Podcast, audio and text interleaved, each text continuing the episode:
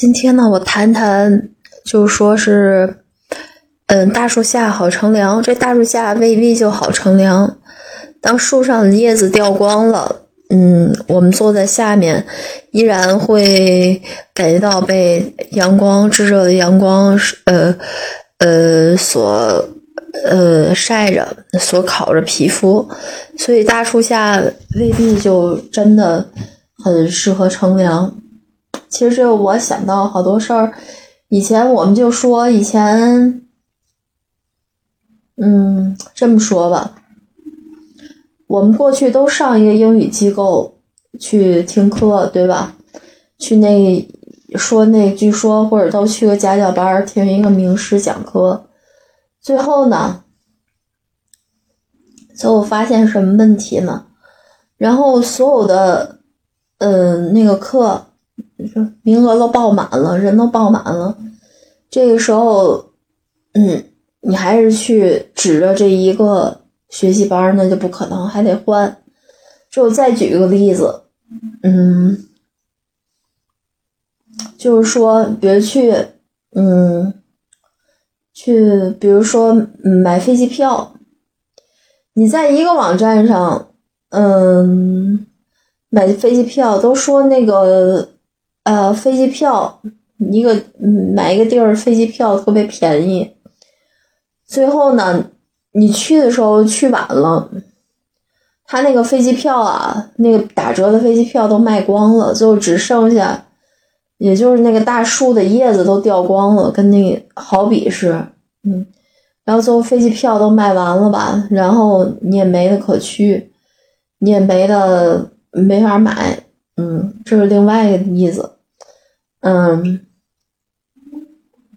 再举一个例子，我就不多举了。所以说，大树底下未必就好乘凉。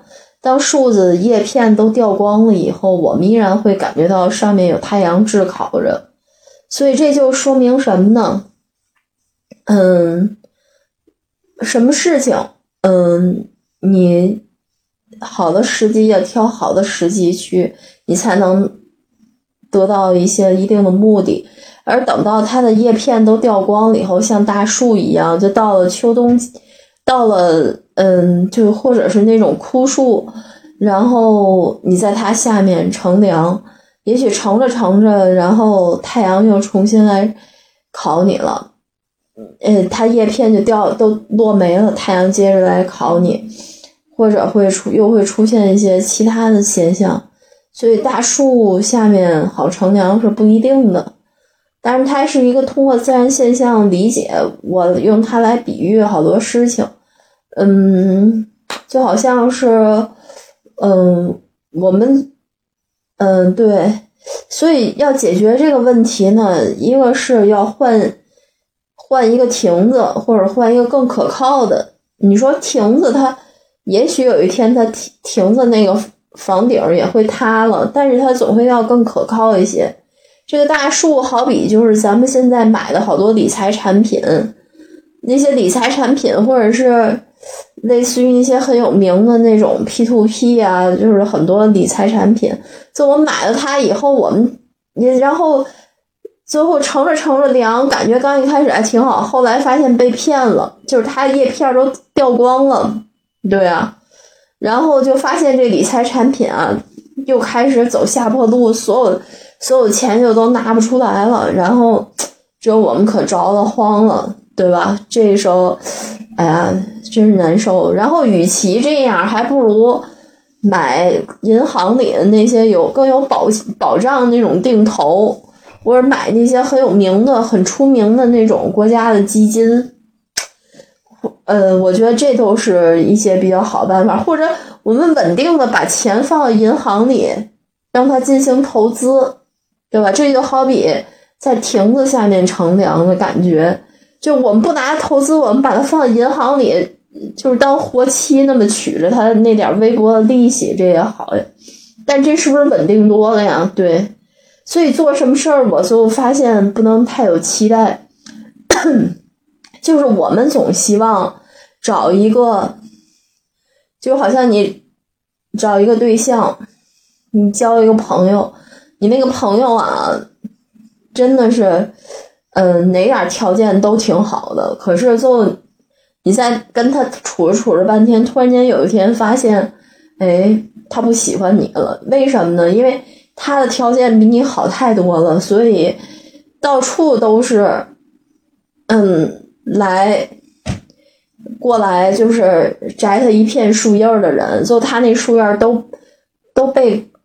被人扒光了，他那树叶都掉，或者被各种风吹的各种风，然后都给树叶都给飘落，都落没了。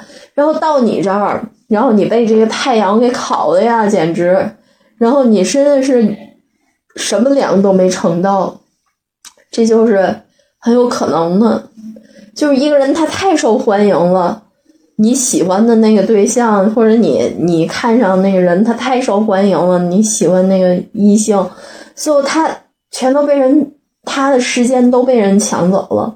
你最后你你你本来想跟他谈朋友，最后也谈不成，对吧？人家不会围着你转，那么多人他都约会不过来，他挑不过来，或者他看上的某一个人条件比你更好，或者他看上某一个人气质什么各方面。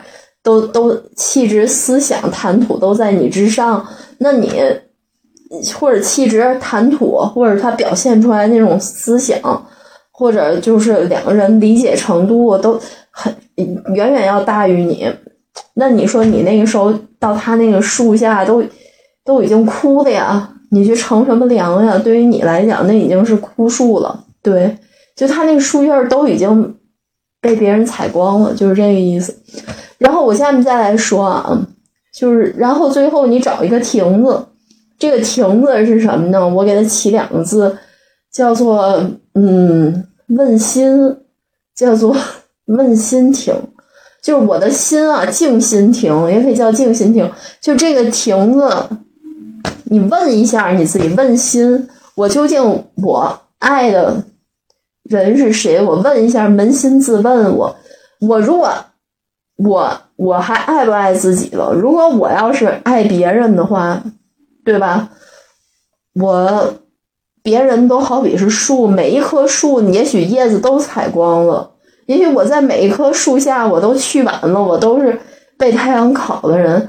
那我这个亭子叫问心，就我得问一下心啊，我活着到底是为自己还是为别人？如果我活着就是愿意活在。爱自己的这种情节里，我完全可以不在任何一棵树下待着，我就在这种自恋的 亭子下面，我依然可以乘凉。这就是我今天讲的这个。